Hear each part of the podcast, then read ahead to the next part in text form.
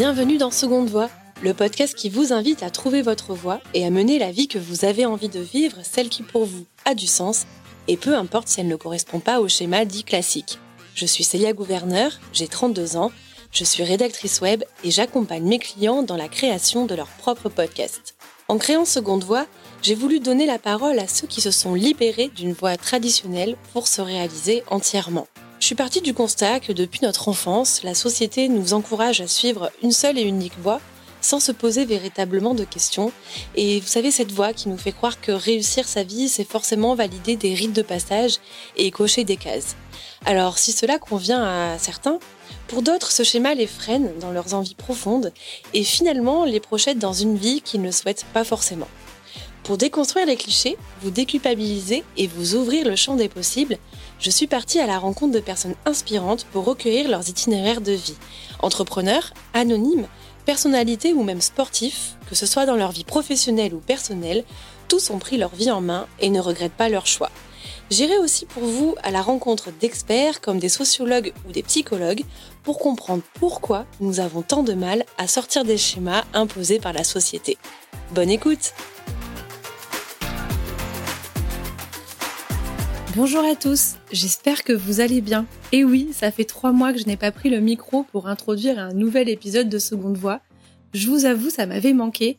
Mais bon, entre la sortie de la formation en ligne au podcast Derrière le micro et le fait que j'attends mon premier enfant pour août, cette année 2023 est intense. Mais avant de prendre une pause de quelques mois, je vous ai réservé un épisode inédit car enregistré pour la première fois en live devant un public dans les locaux niçois du coworking Sundesk. J'ai réuni trois invités de choix pour aborder le sujet des croyances limitantes, sujet qu'on a déjà abordé dans le podcast, mais il est tellement passionnant et il y a tellement de choses à dire que vous ne savez encore pas tout. Encore beaucoup de personnes n'osent pas passer à l'action et s'empêchent de réaliser un rêve ou de changer de voie à cause de ces fameuses croyances limitantes, mais aussi du regard des autres. Alors pendant plus d'une heure, Amélie, psychologue, Julie, fondatrice des Frangines, et Carolina, coach certifiée, sont revenues sur leurs propres croyances limitantes. Elles ont expliqué comment elles ont réussi à les dépasser pour passer à l'action. Elles ont aussi donné des conseils très concrets pour pouvoir bah, s'en affranchir et ne pas être trop paralysé par euh, ces pensées limitantes. Je précise que cet épisode a été enregistré en live devant un public, donc forcément la qualité sonore est différente de ce à quoi vous êtes habitué sur les épisodes de seconde voix. Ils n'ont pas été enregistrés en studio. Donc je vous remercie d'avance pour vos oreilles indulgentes et je vous souhaite une très bonne écoute.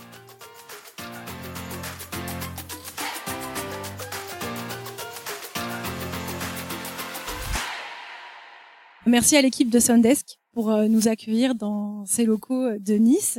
Et merci à mes invités d'avoir euh, répondu euh, présente. Alors, pour ceux qui me connaissent pas, je suis euh, Célia Gouverneur, rédactrice web freelance, créatrice du podcast Seconde Voix. D'où les micros, parce que vous allez peut-être vous dire pourquoi elle prend des micros alors qu'on est peu? En fait, actuellement, mon compagnon Arthur est en train d'enregistrer tout ce qu'on va se dire ce soir et ça va être un épisode euh, de mon podcast. Donc en fait, j'aurais pu très bien faire cet épisode avec euh, les filles. En discutant avec l'équipe Sundesk, on s'est dit bah, pourquoi pas aussi l'enregistrer tout en vous apprenant euh, des choses. Donc pour ceux qui ne connaissent pas Seconde Voix, Seconde Voix, c'est un podcast d'interview que j'ai créé en 2020. C'est un podcast de réflexion et d'interview sur le changement de trajectoire, le passage à l'action et aussi les injonctions sociales. Alors, il est né d'un constat simple que euh, je me suis fait.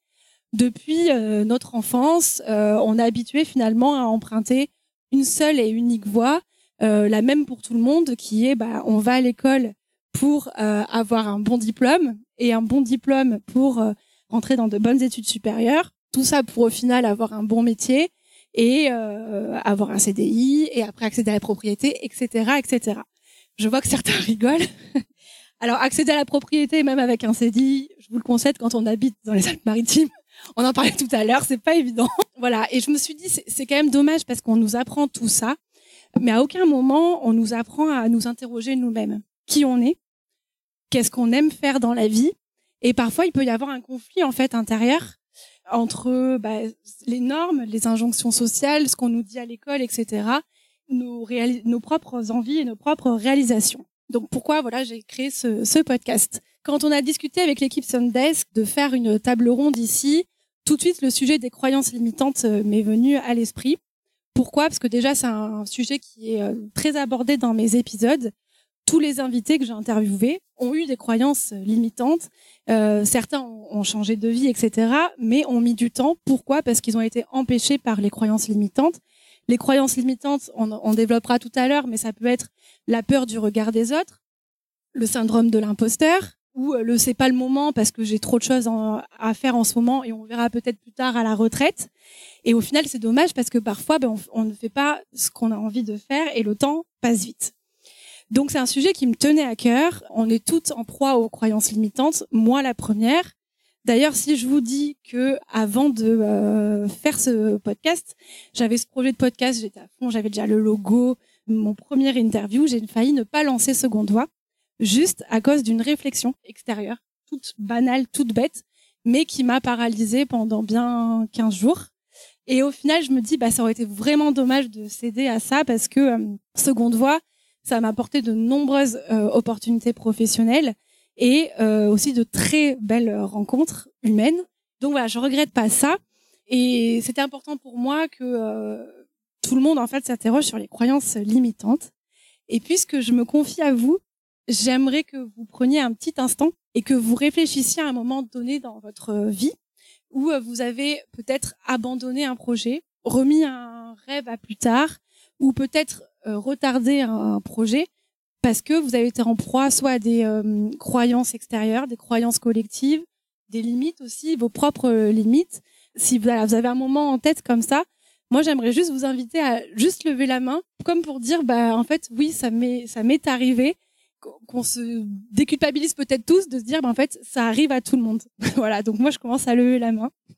On peut être handicapé par ces croyances limitantes et c'est pourquoi moi je vous ai invité aujourd'hui pour qu'on prenne une heure de notre temps à réfléchir à ces croyances, les identifier aussi, voir comment en fait euh, elles interviennent. Est-ce qu'on peut s'en libérer totalement? On y répondra tout à l'heure. Mais en tout cas, voilà, l'idée c'était vraiment qu'on prenne un temps euh, tous ensemble. Et donc c'est pour ça que j'ai euh, proposé aux filles de venir, à mes invités, parce que déjà ce sont trois esprits brillants, de belles personnalités, et qui ont euh, chacune en fait euh, incarne ce sujet parce qu'elles ont toutes eu des croyances limitantes, elles en ont encore, et pourtant aujourd'hui elles sont, euh, je pense, vous me direz hein, si je me trompe, mais en tout cas vous avez bâti une vie qui vous ressemble à 100% aujourd'hui ou du, moins vous en rapprochez et vous avez su dépasser vos peurs. Donc c'est pour ça qu'elles sont là, pour qu'elles vous aident aussi à identifier bah, ce, mécanisme-là, qu'elles vous donnent les clés aussi pour euh, libérer le potentiel qui euh, sommeille en, chacun de vous. Donc, vous avez Carolina, donc qui est coach professionnel certifié.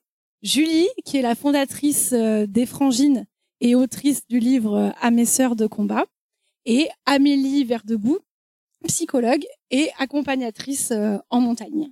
Voilà, donc là on va passer une heure, un peu peut-être moins d'une heure, mais l'idée c'est vraiment qu'on vous donne des clés et qu'on réfléchisse tous ensemble à ce système de euh, croyances euh, limitantes. Et je voulais juste vous partager une citation. C'est un proverbe népalais que certains peut-être connaissent s'ils ont lu le livre Kilomètre zéro. Si la peur frappe à votre porte et que vous avez le courage de l'ouvrir, vous vous apercevrez que derrière, il n'y a personne. Et cette phrase, j'aimerais qu'on l'ait en tête tout au long là, de cette euh, conférence, mais aussi bah, peut-être dans les heures qui viennent. Avant de, réfléchir tous ensemble, je vais laisser la parole à Julie. J'ai voulu qu'on commence euh, avec le témoignage de Julie. Pourquoi Parce que, ben, encore une fois, dans le nombre d'interviews que j'ai fait, et vous aussi, vous devez le voir beaucoup dans les médias, les gens qui changent de vie le font souvent après un déclic. Et ce déclic, il est souvent suite à un événement douloureux, une rupture amoureuse, un burn-out, le décès d'un proche, la maladie. Et je me suis dit, mais bon sang, mais quel dommage en fait d'attendre un événement euh, traumatisant, douloureux pour euh, passer à l'action. Et donc j'ai demandé à Julie de vous faire passer ce message parce que Julie a eu beaucoup de croyances euh, limitantes et est tombée gravement malade à l'âge de 25 ans. Et c'est là qu'elle s'est rendue compte qu'on n'avait qu'une vie. Et donc voilà, j'avais juste envie de vous faire prendre conscience, même si on le sait tous, on le sait, que bah en fait c'est dommage d'attendre euh, d'attendre un événement euh, difficile pour passer à l'action. Donc je vous laisse découvrir l'histoire de Julie. Merci beaucoup. Alors du coup, je suis Julie, vous l'avez compris. donc je suis la créatrice des frangines, mais avant ça, j'étais pas du tout là-dedans. Donc les frangines, c'est une alternative à la perruque en fait pour les personnes qui ont perdu tous leurs cheveux suite à une alopécie, une pelade. Ça peut être dû à des traitements de chimio, ça peut être dû à un accident de la vie, ça peut être dû à un, un choc. Donc voilà, j'ai créé euh, cette entreprise-là euh, il y a maintenant sept ans. Et en fait, avant ça, j'étais juriste en droit immobilier. Et en fait, j'ai fait droit parce que mes parents s'inquiétaient de me voir devenir tatoueuse. Donc, comme j'avais des facilités à l'école, tout ça, que je travaillais bien, eux, ils me disaient, écoute, euh, fais un bac S, alors que ben, moi, j'adorais le dessin et j'adorais euh, le français, tout ça, mais les maths, par contre, voilà. Donc, j'ai eu 4 en maths. J'ai quand même eu mon bac S avec 10,00 parce que je pense que, excusez-moi le terme, j'étais une bonne lèche-cul. Et on m'a filé mon bac, j'étais même pas sur les listes. j'étais carrément, euh, j'ai cru que j'avais pas eu mon bac. Donc, je pense que vraiment on me l'a donné. Et après ça, j'ai fait de l'océanologie. Ça m'a pas plu. Ensuite, j'ai fait de l'anglais. Ça m'a pas plu. J'ai surtout fait la fête, en fait. Ensuite, je me suis dit, bon, il serait temps de se ranger parce que je devais payer mes études. Parce que mes parents pouvaient pas m'aider. Donc, euh, j'ai fait un BTS profession immobilière en alternance qui m'a permis de pouvoir euh, payer mes études. Ensuite, j'ai fait une licence de droit. Et après, j'ai fait mon master 1, mon master 2 en cours du soir. Et donc, je suis devenue juriste en droit immobilier. Par chance, ça me plaisait bien parce que j'avais facilité pour apprendre par cœur. Mais en fait, moi, mes premiers amours, c'était vraiment l'art, le dessin, et je savais, donc j'ai fait juriste pendant, euh, j'ai commencé, j'avais, euh, comme j'ai commencé en cours du soir, j'avais 21 euh, ans. Et jusqu'à 27 ans, en fait, je disais toujours à mes collègues de travail, je ferai jamais ce métier toute ma vie. Parce que il faut aimer le conflit. Et moi, dire le droit toute la journée à des gens qui veulent pas l'entendre, alors que c'est pas moi qui l'ai écrit en fait la règle, j'en pouvais plus. Et me disputer dès le lundi matin avec des gens, c'était pas possible quoi. Donc je savais que je ferais pas ça toute ma vie, mais je savais pas quand j'aurais le courage de changer parce que ben voilà à 25 ans j'étais cadre dans une grande entreprise j'étais même chef de service j'avais huit personnes à gérer dans mon service j'avais plutôt bien roulé ma bosse quoi franchement euh, j'avais un salaire qui était confortable j'avais acheté un appartement à Nice euh, avec euh, mon conjoint mais pour autant j'étais dans un parfait carré que je m'étais programmé dans ma tête mais j'étais pas heureuse. Et en fait, moi, je voulais être dans un rond. D'ailleurs, je sortais avec un mec qui s'appelait Carré, tu vois, je pense que c'était écrit, quoi.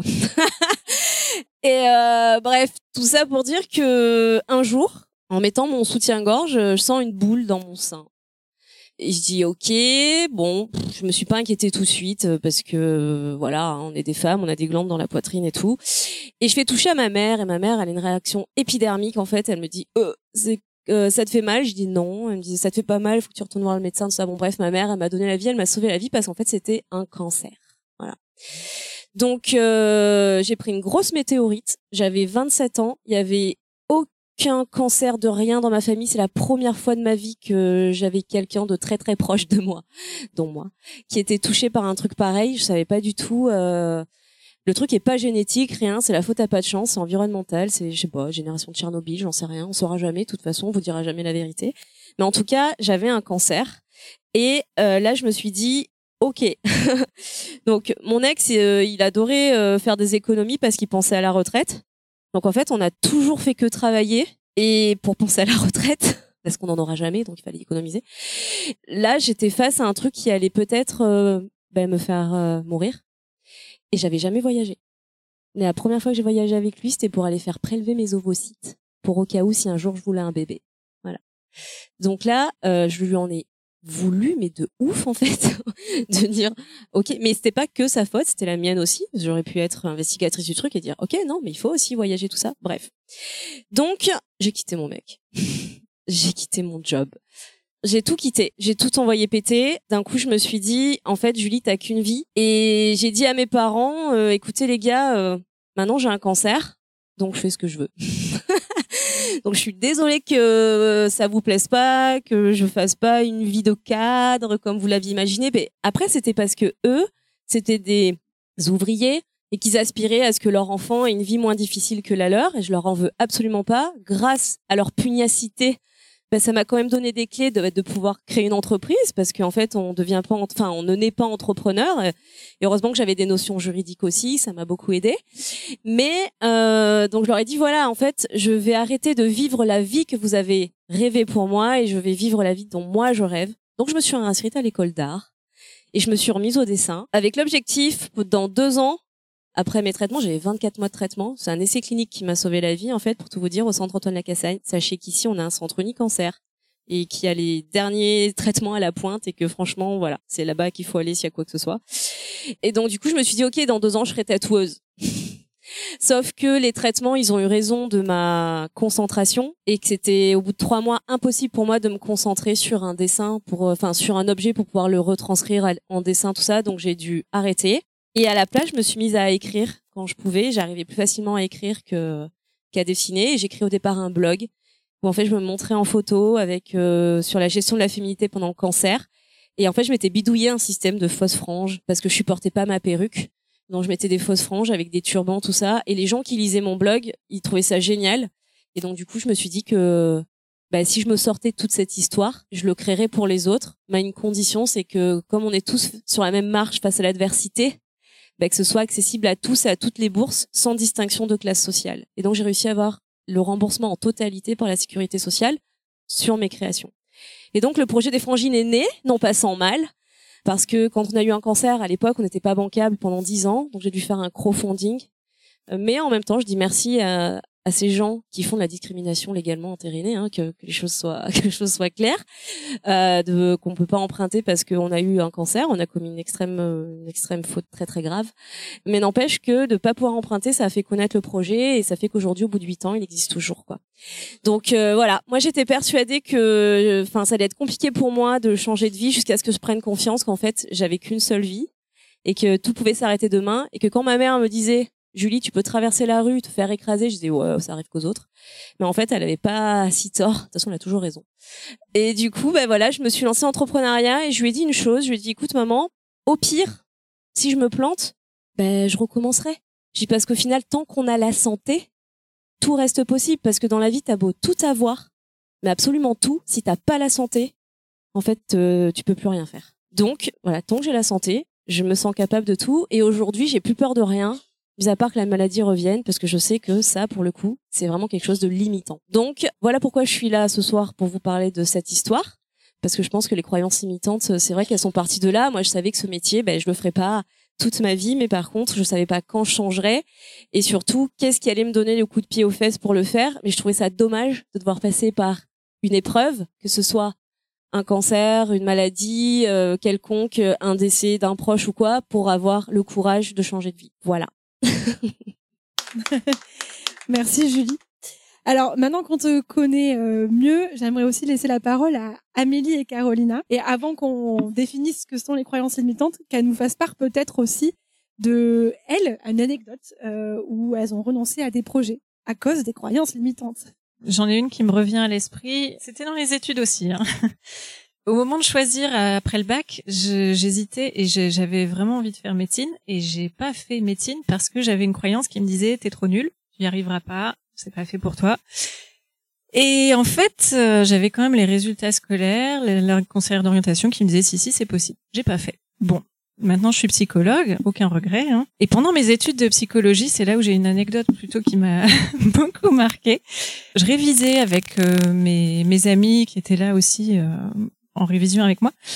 Et euh, à un moment donné, je leur ai dit mais j'y arrive pas, euh, j'intègre rien, j'y arriverai jamais, voilà. Et là, ils m'ont tous regardé en me pointant du doigt en me disant mais là, croyance limitante, euh, il y a une croyance échec, tu devrais la travailler. Et ça a été un choc pour moi. J'ai réalisé parce qu'on venait de le voir en cours qu'effectivement j'avais une croyance là qui me limitait complètement, bah du coup qui me mettait en échec avant même d'avoir passé l'examen en question. Euh, alors que c'était pas une réalité. Parce que mes examens, je les ai tous eus et j'ai même fini avec une mention euh, très bien à la fin de mes études. Donc, il y avait rien à voir là-dessus. Et à partir de là, je me suis prise en main sur ces croyances. Enfin, j'en avais plusieurs, du coup, j'en ai relevé quelques-unes et je les ai fait bouger. Et je vous avoue que ça a changé ma vie parce qu'à partir de là, j'ai osé euh, partir dans le sud, me lancer dans d'autres projets et voilà. Et j'en suis très heureuse. Donc, ça me fera plaisir aujourd'hui de partager avec vous des ressources pour que justement ça puisse vous aider. Alors pour ma part, c'était euh, c'est un souvenir assez précis qu'à l'âge de 14 ans, j'étais je suis devenue complètement fascinée et passionnée par la psycho. Donc euh, vous imaginez bien que le moment venu de choisir le type d'études que je voulais faire, c'était psychologie. Mais à cette époque, j'avais cette croyance qui disait en fait euh, tu n'es pas assez intelligente pour te faire accepter dans le programme d'études supérieures, de maîtrise puis du doctorat. Donc c'est une croyance qui m'a freinée certes, mais c'est aussi une croyance qui m'a permis de faire un détour assez magique parce que c'est un détour qui m'a amené ici, dans le sud de la France, il y a sept ans. Euh, ça m'a permis de travailler dans l'événementiel de luxe, où j'ai rencontré des personnes merveilleuses, où j'ai vu, j'ai vécu des choses complètement euh, inimaginables et inoubliables, euh, jusqu'au Covid, où tout s'est arrêté, grand stop. Tous nos événements été annulés les uns après les autres, donc euh, vraiment catastrophique, sans aucune visibilité sur euh, sur le futur, sur les mois à venir. Mais ça m'a permis de faire une euh, remise en question professionnelle et de me dire qu'en fait, je cherchais à, à me rapprocher de cette psycho que j'aimais tant. Et c'est ce que je fais aujourd'hui. euh, C'est dans le, coaching de vie qui, qui est plus qu'un métier, en fait, c'est une passion. Et en fait, de, boucler cette boucle et de, de m'être rapproché à la psychologie que j'aimais tant et que au final, cette croyance, c'est un mal pour un bien parce que ça m'a permis de faire autre chose euh, que je regrette pas du tout aujourd'hui. Merci Caro. Je me pose une question, Amélie.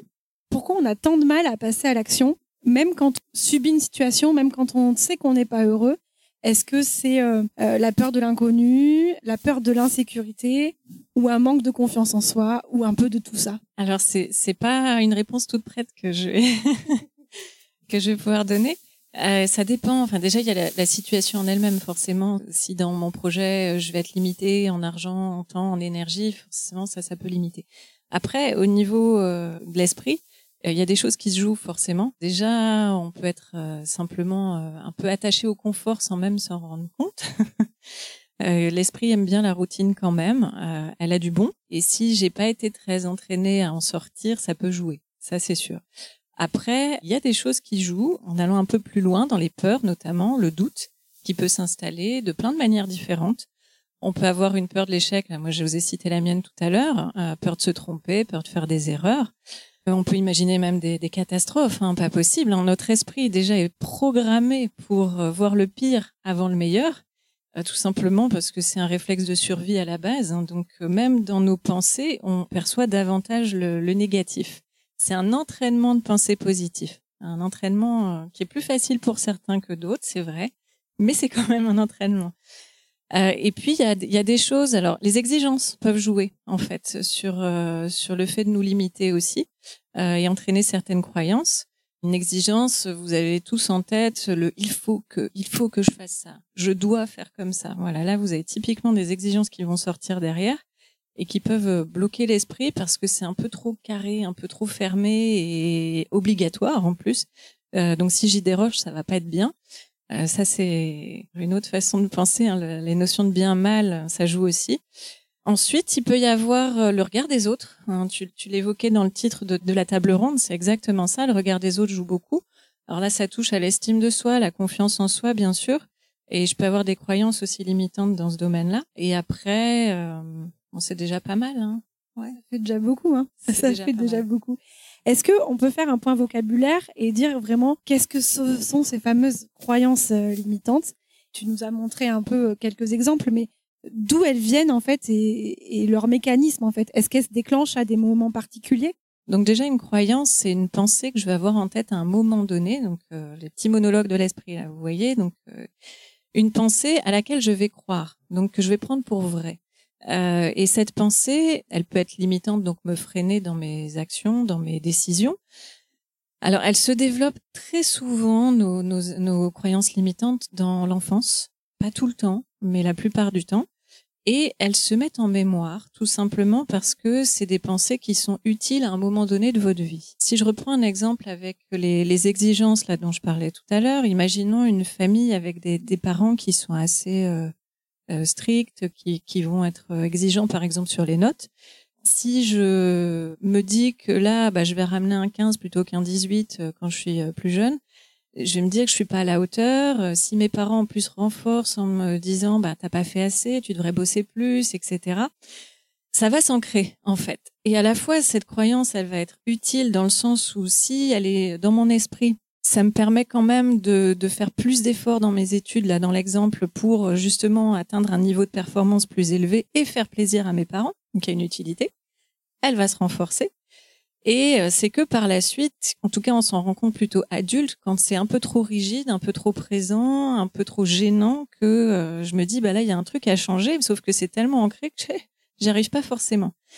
Elles se sont mises en fait ces croyances, elles sont devenues inconscientes en fait, c'est-à-dire qu'elles s'activent automatiquement dans l'esprit. Tu demandais un peu quand elles s'activaient, euh, ben, automatiquement, c'est-à-dire dès qu'il y a une situation qui va ressembler de près ou de loin à ce que j'ai vécu avant, au moment où elles se sont euh, créées, elles vont se réactiver. Donc euh, typiquement, bah, à l'âge adulte, si par exemple je veux changer de poste à mon boulot ou il y a peut-être une promotion qui m'attend, là, bah, je vais peut-être pas me sentir capable, pas me sentir à la hauteur, parce que je pense que je dois faire encore mieux, encore plus, pour me prouver que, etc. Et donc ça peut être très gênant.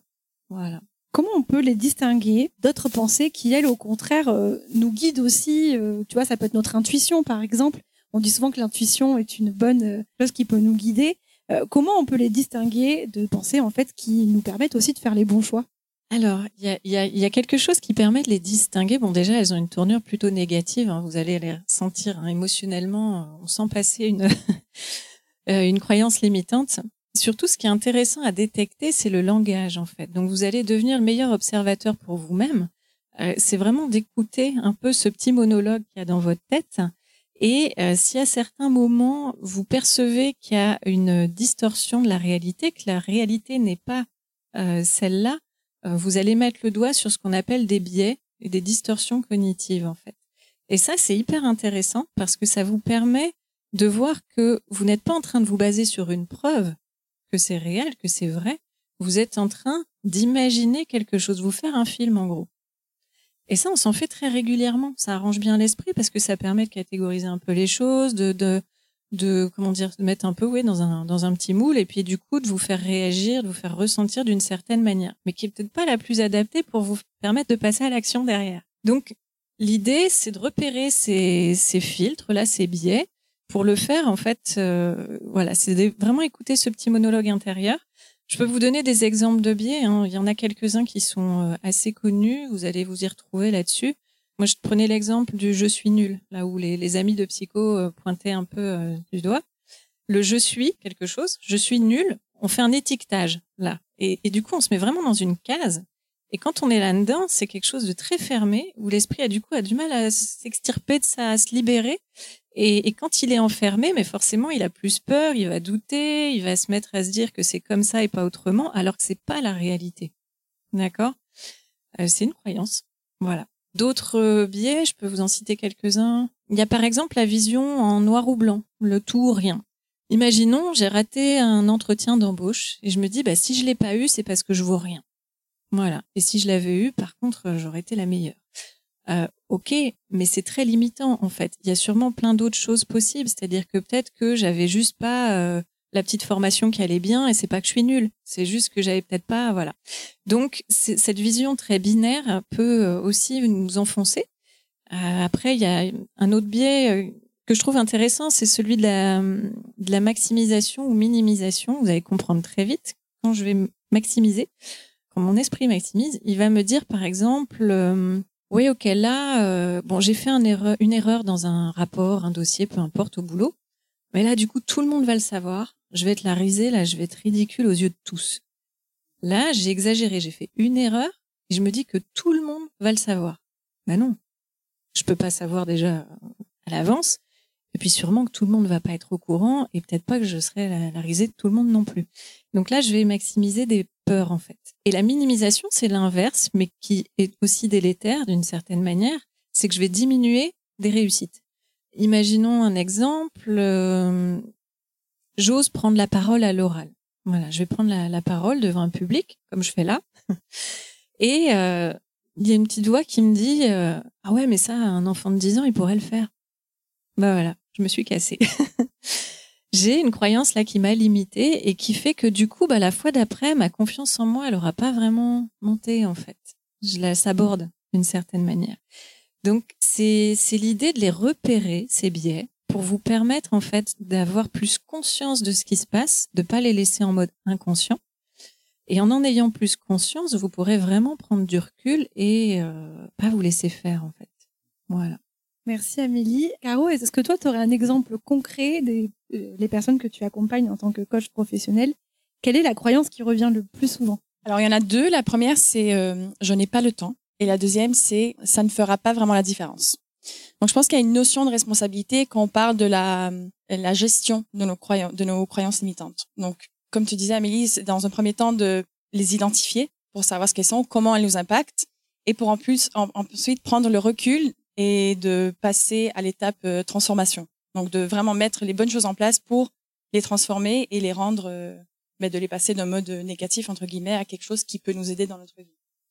Donc il faut se rendre compte en fait qu'on est les seuls responsables de nos pensées, nos croyances, nos comportements, et c'est à partir du moment où on les identifie qu'on peut passer à l'action sur ça. Donc vraiment devenir acteur de notre propre transformation. Donc si je prends l'exemple de je n'ai pas le temps, si on a cette prise de responsabilité, on devrait en fait se dire je n'ai pas pris le temps. Et non pas je n'ai pas le temps parce qu'on a tous 24 heures dans une journée, vous êtes d'accord. Mais toi, Célia, tu l'utiliseras d'une différente façon, la façon à qui tu consacreras ces 24 heures, la façon dont tu les consacreras, etc.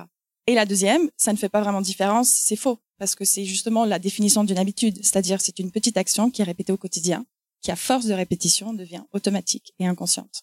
Donc c'est vraiment l'accumulation, le pouvoir de l'effet cumulé, si ça vous parle, de réaliser des toutes petites actions au quotidien qui, au fil du temps, auront un impact euh, assez significatif sur la façon dont vous choisissez de vivre votre vie. Et j'aimerais qu'on s'attarde, euh, c'est une question pour toutes les trois, sur les injonctions sociales, les normes et les peurs qu'en fait les autres projettent euh, sur vous. je vais vous faire une petite, un petit aparté, un truc tout bête. Hein. Je, je suis enceinte, j'ai un chat et toutes les personnes qui n'ont pas de chat me disent oh, mais comment tu vas faire? Ton chat va étouffer ton bébé. Euh, il faut que tu l'entraînes dès maintenant à ne plus dormir euh, avec euh, vous. C'est une anecdote parmi d'autres, mais en fait, ça m'a ça, ça stresse. Alors que c'est pas moi une croyance que j'avais. C'est quelque chose qu'on projette en fait. C'est une peur qu'on projette dans nos vies. Et donc ma question, c'était, mais pourquoi en fait, selon vous, ça peut autant nous, nous atteindre, nous influencer? Alors c'est vrai, hein, les, les, injonctions sociales, les normes, euh, ça touche beaucoup. Mais déjà, il y a, y a, une première chose, c'est que on n'en a pas forcément conscience que c'est une injonction. on n'a pas le recul. On les a assimilées depuis des années, très souvent, et du coup, euh, pour pas tomber dans le piège, il faut déjà réussir à s'en rendre compte. Là, là, t'as réussi, c'est très bien. Après, c'est pas simple non plus parce que on est, on reste des êtres sociaux en tant qu'humains. Hein, on a besoin de vivre au sein d'un groupe, plusieurs groupes même. Et du coup, la norme fait partie d'un ensemble de choses à respecter pour euh, pouvoir rester intégré. Et, du coup, vu que je suis soumis au regard de mes pères, à leur approbation pour avoir aussi la sécurité, être, euh, me sentir bien en fait au milieu d'eux, ben je vais quand même rentrer dans le moule, même si euh, des fois je me rends compte qu'elle n'est pas approprié pour moi. T'as les superstitions aussi. T'as des gens qui sont genre superstitieux et je pense que les superstitions font que ça te met aussi des limites. Moi, j'ai un exemple, c'est que j'ai des amis à moi qui adorent mes créations textiles euh, de bonnets, de turbans, de bandeaux et qui me disent j'adore, mais je mettrai jamais, j'ai trop peur que ça me porte la guigne. Qu'est-ce que tu veux répondre à ça en fait? Tu vois, tu vois, là, c'est pour le coup, c'est ses croyances à lui. C'est comme les gens qui ont peur des chats noirs. Alors moi, je les cumule. En plus, j'ai un chat noir, tu vois. Enfin, et en fait, on se rend pas compte, mais il y a énormément de gens qui, qui sont superstitieux en fait. Et ça, ça, ça te met des, des barrières que tu te mets toi-même. Mais c'est des choses qu'on t'a, je pense, euh, dans quand tu t'es construite. C'est des choses qui t'ont été données par tes parents, qui eux l'ont été données par leurs grands-parents. Enfin, je sais pas, c'est c'est compliqué. Donc du coup, de déconstruire tout ça, après, ça c'est propre à tout un chacun et à comment on veut évoluer aussi dans sa vie, quoi. Mais euh, après, je, je suis pas psychologue, euh, je suis juste la créatrice des Moi, je pense qu'il y a aussi euh, une question de confort dans, dans la familiarité, parce que tout changement requiert de sortir de cette zone de confort. Donc à partir, le confort, c'est synonyme de sécurité, de stabilité. Et ces injonctions sociales, justement, nous gardent dans cette routine, dans cette stabilité, dans cette sécurité. Donc c'est très difficile d'en sortir. Donc à nous de nous brusquer, d'oser sortir de, de ce confort et aller vers l'inconfort, aller vers euh, découvrir de nouveaux horizons, quoi. Les obligations financières, genre, je pense à, je veux changer de métier, j'ai un certain salaire, mais derrière, j'ai des charges. Et du coup, euh, il faut que, genre, si je me lance dans l'entrepreneuriat, pendant quelques années, ben, ça va baisser. Euh, voire après je gagnerai plus rien du tout comment je vais faire pour payer mes charges euh, que j'ai au quotidien? Et en fait ça c'est pour le coup c'est une certaine responsabilité aussi d'autant plus si on est parent par exemple on se met une pression de fou en se disant bah ok, euh, mais bon c'est pas si simple en vrai. Parce que il y a euh, il y a une barrière qui je trouve est assez légitime de se dire c'est vrai c'est pas si simple. Je reprends mon exemple, je voulais changer de métier à l'époque, mais on était propriétaire et tout, t'as des traites qui tombent tous les mois, tu dis ok là je suis arrivé à un certain confort, demain je change, je vais devoir recommencer quelque chose et je vais gagner moins. Et comment je vais faire pour payer mes traites, pour garder le même rythme de vie et tout. Et du coup ça ça fait que ça te fait reculer tes projets aussi. Mais après encore une fois, si on pense tout le temps comme ça, finalement on fait jamais rien. Et je reprends la phrase qui est sur le bureau d'une très bonne amie à moi que je vais citer, qui s'appelle Céline Molière, la fondatrice de Emily's and the Cool Kids. Sur son bureau, il y a écrit le risque, c'est pas de risque. Et en fait, je me le répète tout le temps, quoi. Et c'est en fait, c'est tellement vrai, quoi. Et si on prend pas de risque, en vrai, on fait jamais rien. Donc des fois, il faut prendre le risque et, euh, puis euh, we will see, quoi. Amélie, comment on peut développer notre confiance en soi justement et décisions qui correspondent vraiment à nos valeurs et euh, voilà se blinder un peu de tout ça? La confiance en soi, c'est se sentir capable de faire, de pas faire euh, quelque chose, de faire en l'occurrence. Souvent, ça, ça joue aussi avec la peur du regard des autres. Donc déjà, c'est de s'affranchir du regard des autres. Tant que je peux, euh, on imagine souvent ce que les autres se disent et on imagine mal. On se base pas sur des preuves, mais souvent on se base sur des indices. Donc moi, je vous encourage à aller chercher plutôt des preuves. Et si vous n'en avez pas, à vous dire que c'est une histoire où vous êtes créé, mais tant qu'il n'y a pas de preuves, ça n'existe pas. Pour la confiance en soi, il y a quelque chose d'intéressant, c'est développer aussi l'affirmation de soi. Donc s'affirmer auprès des autres, savoir euh, s'affirmer. Alors c'est pas euh, être agressif avec l'autre et faire euh, passer son point de vue à, absolument. Hein. Euh, c'est simplement apprendre à se respecter déjà soi en osant dire ce qu'on pense et ce qu'on ressent à l'autre et respecter l'autre en même temps. Ça va de soi. Et sans avoir de peur trop intense euh, pour le faire. Ça, je vous invite euh, là-dessus si vous sentez que vous êtes plutôt un peu passif en fait là-dessus, que ce soit pour démarcher quelqu'un. Je pense que toi, tu as fait pas mal de démarches, mais il y a besoin de d'y croire déjà et puis ensuite d'oser. Euh, pour oser en fait, pour avoir développé cette confiance, c'est clairement de s'entraîner. Et pour ça, bah, je vous invite. Hein, il y, a, y, a, plein de choses qui existent. Là, ça sera encore une autre euh, table ronde à faire. Mais euh, que ce soit sur des, dans des bouquins, dans, sur des vidéos ou même des, des, des groupes où on se forme à l'affirmation de soi ou à la communication non violente, hein, ça c'est aussi en rapport. voilà, à vous entraîner. Et après, pour la, la, confiance, je vous dirais, ça revient un peu à ce que disait Carolina en fait, c'est d'y aller progressivement de bien lister ce que vous voulez. En fait, c'est de passer par l'écrit, ça c'est un, c'est un plus. Hein. Souvent, on, a, on se dit j'ai pas le temps, etc. Mais en fait, lister c'est énorme. C'est-à-dire que vous désencombrez l'esprit et en passant par l'écrit, ça devient plus concret, c'est plus facile. L'esprit se libère un peu plus, il a moins peur. Donc en passant par l'esprit, en, par l'écrit, pardon, en, en, listant vos, vos envies, vos besoins, euh, les décisions que vous, vous voulez prendre, vous pouvez aussi les classer vous mettez dans l'ordre la, plus simple chose à faire et vous démarrez par là. Et en démarrant petit, vous pouvez avoir une victoire plus facilement et qui dit victoire dit renforcement de la confiance. La confiance en soi, c'est vraiment une évaluation que l'esprit se fait à un moment donné. Il se dit, je suis capable, pas capable. Il fait un petit calcul, en fait. Et il fait ce calcul-là sur vos expériences passées. Donc, si vous le renforcez en lui disant, bah là, tu vois, j'ai réussi, bah tout de suite, il réintègre dans son calcul et il va y croire davantage la fois d'après. Donc, vous serez mieux la fois d'après, plus confortable. Voilà. Amélie et Carolina, est-ce que vous avez un plan d'action concret à nous donner pour mettre en place des actions, des actes pour s'affranchir de croyances limitantes ou du moins qu'elles soient handicapantes? Ça va passer par l'écrit, vous avez bien compris. Si vous avez un projet, par exemple une reconversion, on en parlait euh, tout à l'heure, du coup, bien lister, comme je vous disais, les objectifs, euh, cadrer un maximum votre projet, ça va de soi et ça aide vraiment l'esprit à oser y aller. Si je le fais pas, il va s'embrumer, s'embrouiller, euh, commencer à avoir peur et puis là, euh, je tire la ficelle et ça continue sans fin jusqu'à ce que je lâche facilement en fait. Donc l'idée c'est de lister les choses et d'aller dans le concret en fait. La deuxième chose, alors, c'est vraiment de mettre le doigt sur vos croyances limitantes. Si vous le faites pas, elle risque de vous embêter et de vous pourrir la vie. Pour le faire, en tout cas en psycho, on a tendance à passer par un petit tableau qui est hyper pratique, vous allez voir. Un tableau en cinq colonnes. Première colonne, je vais noter la situation qui m'angoisse, qui me gêne.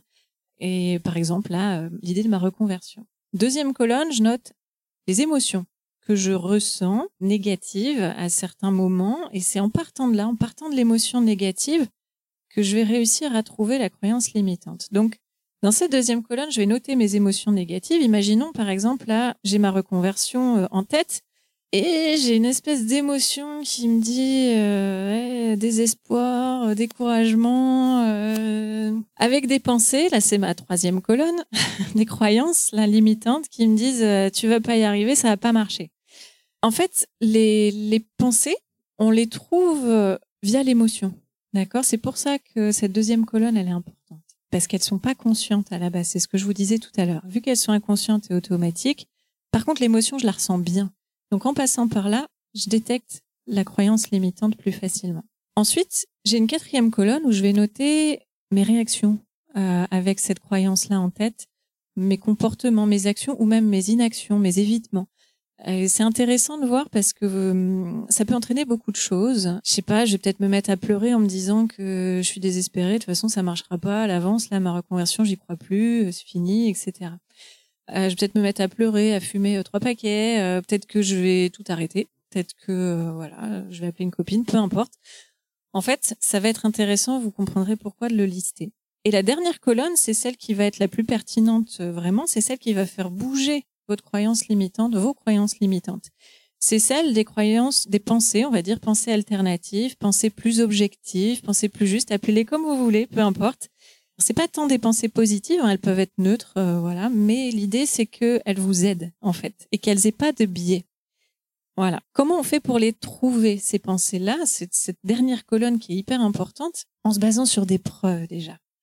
Euh, faites attention, l'esprit, euh, je vous ai dit, imagine beaucoup de choses. Donc, tant que j'ai pas de preuves, je peux pas savoir. Ma reconversion, tant que je l'ai pas faite, je peux pas savoir si elle fonctionne. Je vais que imaginer. J'ai pas de preuves. Mais j'ai peut-être des preuves dans mon passé quand même que j'ai réussi des choses. Ouais, j'ai quand même eu un premier diplôme, puis j'ai quand même eu un premier job où ça a fonctionné, même si maintenant il me convient plus, que j'ai plus envie ou qu'il y a quelque chose, voilà. Mais du coup, j'ai réussi quand même. Donc, j'ai des compétences.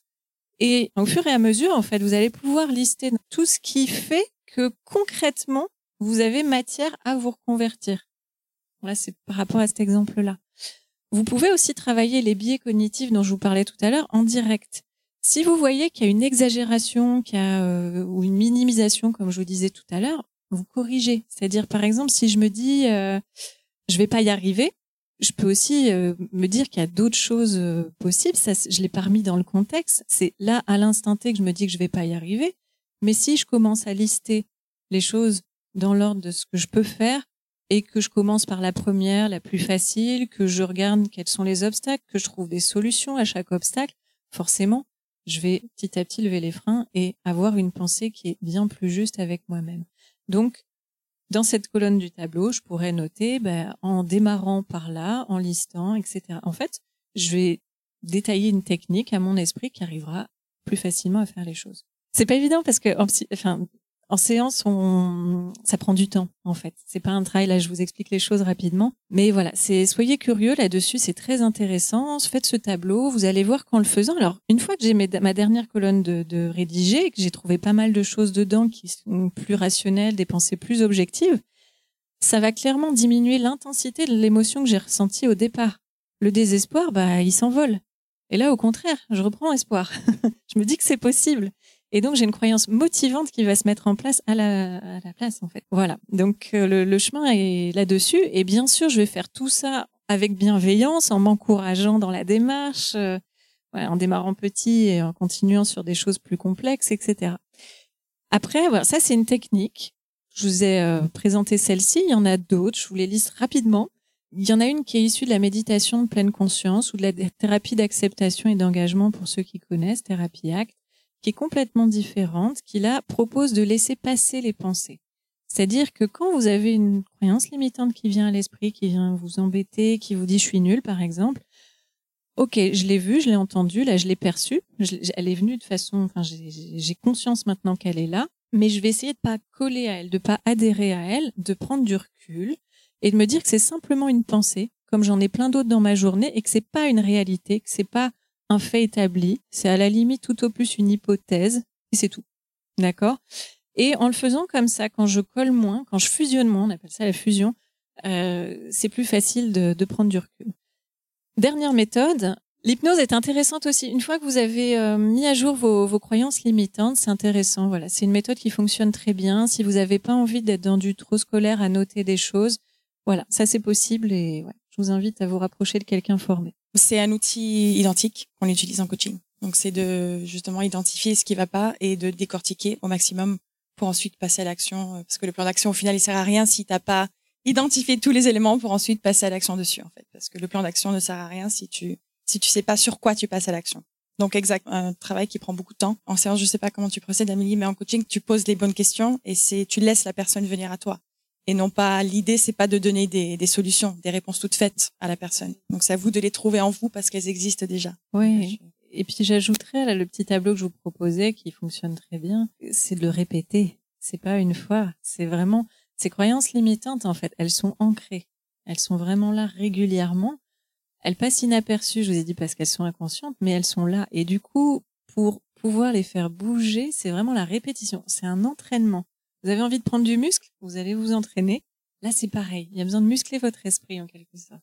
Toi, Julie, comment tu as musclé ton esprit, du coup, alors que tu étais euh, malade? Comment tu as fait pour surmonter tous ces obstacles, alors que quand même aussi, mentalement, tu étais fragilisée par le cancer et l'après-cancer? Ben parce que en fait, euh, je nourrissais un rêve. J'avais vu une conférence d'un monsieur hyper inspirant. Peut-être que vous le connaissez. Il s'appelle Philippe Croison. En fait, ce monsieur, il a eu un accident domestique et euh, il a voulu décrocher une antenne de son toit. L'antenne s'est mise dans le fil électrique derrière et il a été transpercé par la foudre, euh, enfin par l'électricité. Et il a perdu ses deux bras et ses deux jambes. Et en fait, ce mec, je l'ai vu en conférence euh, au, à Nice, quoi. Et euh, il arrive sur deux prothèses de jambes et il tient une conférence pendant deux heures où il s'appuie sur rien. Mec, il force le respect, quoi. Et à ce moment-là, moi, j'étais en train de monter ma boîte. J'étais pleine de doutes parce que forcément, euh, ah, à côté, j'avais euh, les amis, les parents qui me disaient t'es sûr. Enfin voilà, tous ces gens, t'as pas envie qu'ils te disent ça, quoi. Voilà, tu te le dis déjà toi-même, t'as pas besoin. Et en fait, euh, ce monsieur, il disait que, comme tu disais tout si bien tout à l'heure, bon, il a eu un parcours de résilience. Le parcours de la résilience, il est très compliqué parce qu'il commence par plein de sentiments, la colère, la tristesse, le deuil, plein de choses. Il a voulu suicider, euh, je sais pas combien de dizaines de fois. Le mec, il était plus autonome, tu vois, enfin pour rien faire. Il perd sa femme, enfin bon bref, un cauchemar. Et puis il se dit, en fait, il était à l'hôpital et il voit une fille à la télé parce qu'il venait d'essayer de se suicider pour je sais pas combien de fois. Et il voit une fille à la télé de 15 ans qui traverse la Manche à la nage et il dit, mais moi aussi, je vais traverser la Manche à la nage. Et le mec, il a plus de bras, plus de jambes, quoi. Enfin, pardon, mais celle-là, c'est pas une croyance limitante. Le mec est clairement limité. Et en fait, il, il pose tout. Il dit, voilà, je veux faire ça, comment je peux le faire et tout. Et donc il se renseigne euh, pour se faire faire des, des palmes pour ses pour ses, ses, ses, ses, bras et ses jambes en fait. Il s'entraîne, c'est trop dur, euh, les entraînements c'est atroce et tout. Il il a plus envie de le faire. Finalement c'est enfin impossible. Il se dit. Et finalement, il dit un truc très juste et ce mec quand il te le dit et là moi j'ai eu une révélation. Il m'a dit l'impossible n'existe pas parce que dans l'impossible il y a possible. Tant que rien n'est certain, tout est possible. Et tant qu'on m'avait pas dit non, c'est-à-dire qu'aujourd'hui encore, quand on me ferme la porte, je rentre par la fenêtre. Il y a toujours des solutions. Voilà. J'ai failli, bon, j'ai eu mon remboursement sécu, j'ai failli, j'ai failli le perdre parce que j'ai un lobby qui m'est tombé dessus. Eh ben, j'ai, au début, on voulait pas me recevoir au ministère de la Santé.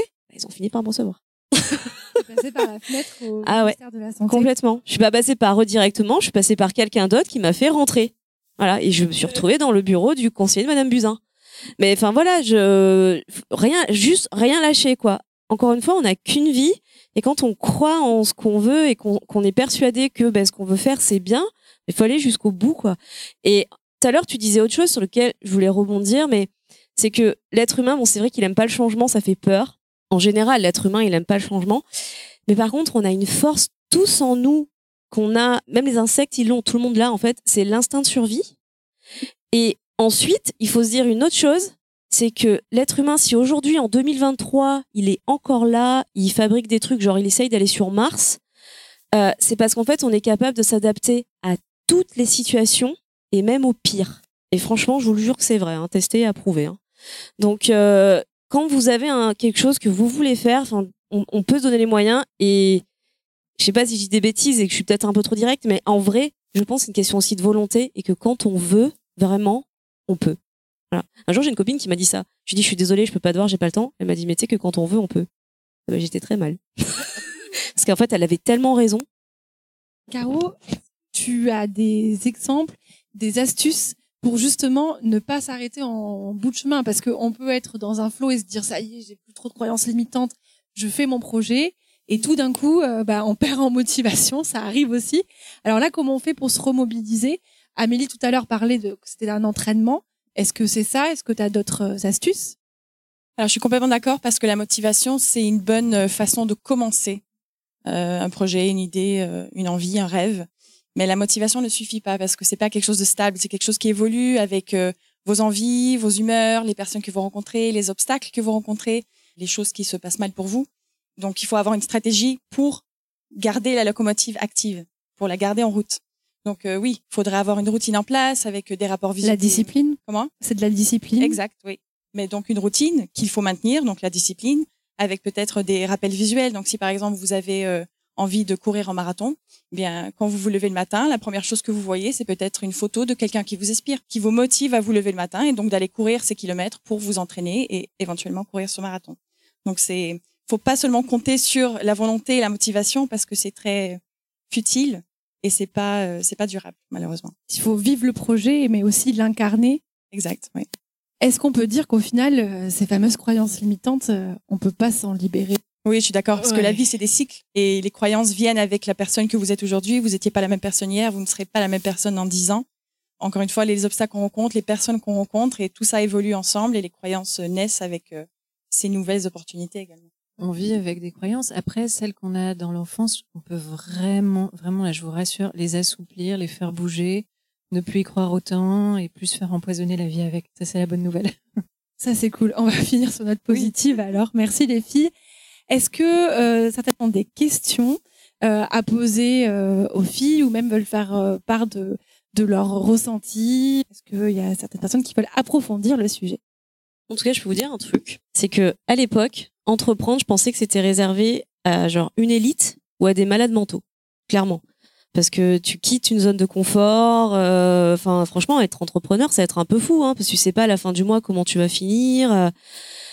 être parent aussi, c'est être un peu fou, quoi, parce que quand tu fais des enfants, ça te change la vie. euh, on te dit, ah, ça va vous changer la vie, hein. Ah ouais, merci. Et en fait, si je dois dire une chose, c'est qu'aujourd'hui, ben moi, enfin, je me suis dit, non, je pourrais jamais être entrepreneur. C'est réservé à une élite. Aujourd'hui, je suis entrepreneur. La médecine m'a dit, vous ne pourrez jamais être maman. Et aujourd'hui, je suis maman. Donc, tout ça pour vous dire qu'en fait, il y a, on peut vous dire des choses, on peut vous mettre euh, tout en bas. Euh, vous, vous pouvez vous mettre ces croyances limitantes, tout ça. Mais la vie, elle est faite de mauvaises surprises, mais aussi de super bonnes surprises. Et c'est pour ça qu'il faut, je pense, toujours garder confiance. Aujourd'hui, vous avez une mauvaise nouvelle, mais n'oubliez pas qu'il y a 365 jours et que dans ces 365 jours, il y aura forcément, à un moment donné, des bonnes nouvelles. Une parole que j'aime bien, c'est derrière les nuages, il y a le soleil, qui revient un peu à, ce que tu disais. Et je, et je l'ai en tête depuis des années et, ça m'aide beaucoup. Oui, il y a toujours le rayon de soleil, en fait. Et à un moment donné, si c'est l'instant T où vous n'êtes pas bien, où il y a ce truc qui vous pollue l'esprit et qui vous gêne, voilà, en, en étant dans des choses concrètes, vous allez pouvoir débloquer et ça fait du bien. Le soleil revient. T'as une citation, toi, peut-être, Carolina, à partager. C'est rigolo parce que je finis toujours ma, mon podcast en demandant euh, une phrase mantra à mes invités.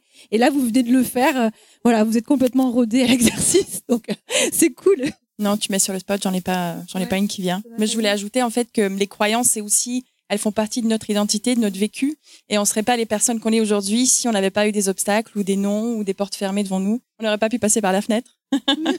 Donc c'est important aussi de les accepter à bras ouverts et de se rendre compte que elles font partie de nous et c'est la réalité. Alors moi, je me posais la question pour une même situation, par exemple un frère et une sœur dans une même famille, euh, ils ne vont pas avoir les mêmes réactions aux mêmes événements. Alors, est-ce que c'est une question de caractère? Qu'est-ce qui fait cette différence, quoi? Effectivement, il y a des différences. hein. Même des jumeaux vont avoir euh, des différences entre eux. Il y a plusieurs choses. À la naissance, on n'a pas le même tempérament entre frères et sœurs, qui est quelque chose d'inné, en fait. Après, on se forge le caractère, la personnalité. là, on est sur de l'acquis.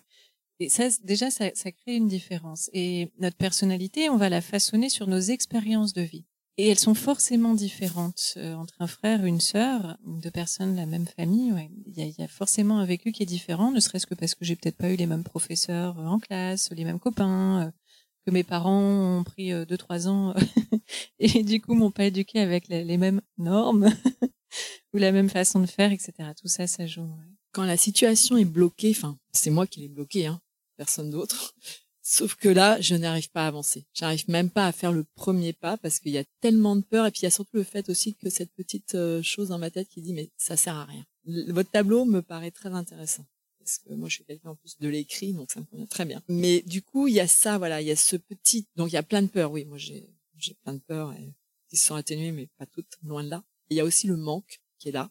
Euh, en tout cas, s'il y a beaucoup de peur, euh, je dirais, c'est de commencer par les lister. Et il y a quelque chose, on n'en a pas parlé, ça faisait beaucoup euh, pour tout, mais ça peut être intéressant de comprendre d'où ça vient, en fait. C'est-à-dire de vraiment revenir à la racine, là où ça s'est développé. Est-ce que c'est lié, on parlait un petit peu de l'éducation, ça peut, hein, c'est pas, c'est pas du tout de culpabiliser les parents, j'ai de futurs parents, c'est pareil. je vais pas me mettre trop trop sur les épaules quand même, mais l'idée, c'est de comprendre. Voilà, c'est de mettre du sens sur ce qui se passe. Si j'ai autant de peur, c'est que ça vient de quelque part, c'est que mon esprit pense que c'est utile à quelque chose. Et du coup, il y a des possibilités. Alors, ça, ça serait intéressant d'en parler encore plus là pour le coup. Mais voilà, de les lister, de comprendre d'où elles viennent, comment elles se sont formées, à quoi elles sont utiles pour pouvoir s'en détacher un peu plus. Et après, vraiment, hein, pour les peurs, la solution, c'est d'être dans du concret. La peur, je vais cogiter il y a une petite voix qui va me dire à chaque fois et si et si jamais il se passait ça? Et si tu y arrivais pas? Et si nanana etc ça c'est le doute. Le truc c'est qu'on peut douter d'absolument tout. Sauf que votre esprit il fait le tri dans son doute. Euh, là par exemple je vois la porte là en face de moi euh, il doute pas du tout que je vais me prendre la porte en partant. Pourtant je pourrais douter de ça aussi. Donc il fait un espèce de tri arbitraire il le fait pas en fonction des probabilités réelles de réalisation de, de- de- des choses. Il le fait bah, peut-être parce que là, vous, l'avez appris comme ça, mais la probabilité est pas bonne, en fait. Donc, c'est de, de rétablir un petit peu les choses. Alors, c'est sûr, hein, là, c'est un, un travail. Hein. Clairement, il y a un travail, euh, un entraînement pour que l'esprit change euh, la donne petit à petit, qui est tout à fait possible. Faut pas se décourager, au contraire, disait hein, Carolina, euh, motivation s'encourager dans la bienveillance, noter toutes les réussites, euh, avoir petit à petit, ça c'est pas simple, mais des, des, des croyances motivantes en fait. Visualiser déjà le bout, la réussite. Ça, je pense que tu l'as fait. En fait, dans, mon, dans ma tête, je suis devenue quelqu'un d'hyper optimiste en fait euh, parce que je voulais guérir parce que j'adorais rencontrer des gens qui étaient passés par ce que j'étais en train de vivre c'est-à-dire un, un traitement de chimiothérapie tout ça et qui étaient dans l'après et qui avaient les cheveux qui avaient repoussé et qui avaient repris leur vie et tout. Et, euh, et c'est vrai que ça me ça me remplissait de joie et je me disais bientôt ce sera moi. En fait j'avais cet objectif là c'est de ressembler à ces gens. Et je me mettais voilà des objectifs euh, toujours euh, positifs mais euh, parce qu'après je je pense qu'aussi je suis peut-être de nature positive mais je, attention hier je l'étais pas par exemple hein, euh, il y a des jours je le suis pas hein. mais je suis plus on va dire euh, plus positive que le reste et c'est vrai que c'est quelque chose je pense euh, de se mettre dans une pensée qui est plus orientée vers ok ça va marcher euh, ça va pas marcher. Et pour moi ça les frangines pour le coup ça ne pouvait pas ne pas marcher. Attention hein, j'ai fait des choix j'ai failli planter ma boîte hein. Euh, j'ai fait des trucs où euh, tellement que j'étais positive et que ça pouvait que marcher des fois ça marchait pas. Et un jour j'ai failli planter ma boîte aussi. Mais le risque c'est pas de risque. On peut se tromper et ben c'est pas grave pour le coup j'ai passé mon MBA euh, moi qui ai jamais fait d'études de commerce ça m'a forcément servi en tout cas dans tous les cas je pense que que ce soit une bonne expérience ou une mauvaise même aujourd'hui l'expérience de la maladie ça m'embête quand même d'être passé par là mais n'empêche que ça a fait quelqu'un de moi de différent et j'ai l'impression d'avoir pris 20 ans de maturité dans plein de domaines que d'être passé par cette expérience-là. Même si j'aurais vraiment préféré ne pas y passer. Aujourd'hui, ça m'a permis de me construire. Alors bah, on va on va conclure. euh, J'aimerais juste qu'on garde en tête en fait tout simplement que bah, déjà ces croyances limitantes elles sont automatiques, On- donc on peut pas forcément s'en s'en libérer. Elles sont inconscientes. En revanche, on peut faire en sorte qu'elles soient moins handicapantes en s'entraînant, comme tu l'as dit, en apprenant à les euh, identifier, en étant bienveillant aussi avec nous-mêmes. Ça, je pense que c'est euh, important. Et aussi peut-être en prenant conscience que ça prend le temps, parce que là, c'est vrai que en une heure, on a l'impression que c'est facile. Je fais mon tableau et puis, euh, ouhou, tout d'un coup, j'ai plus de croyances limitantes, j'ai confiance en moi, c'est génial. Ça prend du temps, euh, c'est un travail, ça vaut le coup. Enfin, je trouve que ça vaut le coup en tout cas de, de le faire. Moi, je voulais conclure encore une fois sur cette phrase si la peur frappe à votre porte et que vous avez le courage de l'ouvrir, vous vous apercevrez que derrière il n'y a personne. Et c'est souvent le cas. Souvent, on se fait une montagne de certaines choses et en fait, quand ça se passe, bon, bah, c'était pas si grave ou alors c'était pas comme je l'avais imaginé. Et euh, finalement, je me suis adaptée et on passe à autre chose. Et le dernier message que aussi je voulais transmettre, c'est que bah en fait c'est maintenant que ça se passe. Euh, tout à l'heure tu parlais de la retraite. J'entends beaucoup de personnes qui disent, euh, alors peut-être un peu moins notre génération, mais en tout cas la génération de nos parents ou voilà c'est on verra à la retraite pour profiter, on va travailler dur parce que la valeur travail elle est très importante. Donc on va travailler dur et à la retraite bah, je m'achèterai un voilier, j'irai faire le tour du monde, euh, j'irai euh, enfin euh, faire la rando que je rêve depuis tant d'années, faire ce trek. C'est un objectif, mais en fait c'est maintenant que ça se passe et on sait jamais ce qui peut se passer à la retraite, sans parler de maladie, mais c'est juste aussi peut-être juste avoir la flemme en fait. Bah on est un peu plus fatigué, on est resté dans nos zones de confort pendant 20 ans, 30 ans, donc on a peut-être moins envie aussi de faire ces choses-là. Donc en fait c'est maintenant que ça se passe et moi c'est ce que j'aimerais qu'on retienne toutes et tous. Je vous invite à écouter des épisodes de Seconde Voix. Il y a énormément de témoignages avec des personnalités complètement différentes. Vous retrouvez Amélie aussi sur des notions euh, euh, particulières. Bien évidemment, l'histoire de Julie euh, qui est développée. Il y a des sportifs. Il y a aussi Christophe Beaugrand, le journaliste de TF1, qui parle de euh, son homosexualité et du fait qu'il voulait tout prix être père et donc il a fait une gestation pour autrui. Il parle, voilà, il y a, beaucoup de choses sur des sujets différents, personnels, professionnels, de reconversion. Donc n'hésitez pas, vous pouvez retrouver ça sur Spotify, Apple Podcast, Deezer. Je vous invite aussi à suivre les filles euh, sur euh, leurs réseaux sociaux et leurs sites web respectifs. Donc là, moi, pour Amélie, c'est simple. Hein, sur les réseaux sociaux, c'est at Amélie Verdebout, V-E-R-D-E-B-U-T. Et site internet, c'est .fr à la fin, tout simplement. Et ben moi, c'est Jean avec un J comme Jean, un Y comme Yves, que ce soit sur les réseaux sociaux euh, ou euh, sur le site internet. Et puis voilà. Puis mon livre Mes sœurs de combat, par contre, c'est moi qui l'ai écrit, donc euh, c'est Julie Meunier aux éditions Larousse. Et pour moi, c'est sur Instagram, sur LinkedIn, coaching with Carolina, Carolina avec un. Bon, ben merci les filles et merci à vous d'être restées. Merci. Voilà, j'espère que vous avez appris plein de choses durant cet épisode, qu'il vous a permis peut-être de faire une introspection et d'identifier vos propres croyances. N'hésitez pas à faire les exercices donnés par Amélie, vous verrez, ils sont très utiles et très efficaces pour ne plus être paralysé par ces pensées qui sont, je le rappelle, automatiques. Je vous souhaite de prendre ce temps précieux pour analyser vos propres barrières et enfin, si vous le souhaitez, passer à l'action. Allez, je vous souhaite de passer un excellent été pour ma part, il sera consacré jusqu'à l'automne à l'incroyable aventure qu'est la maternité. Seconde Voix continuera avec une nouvelle saison, de nouveaux invités et de nouveaux sujets. Je vous embrasse et à bientôt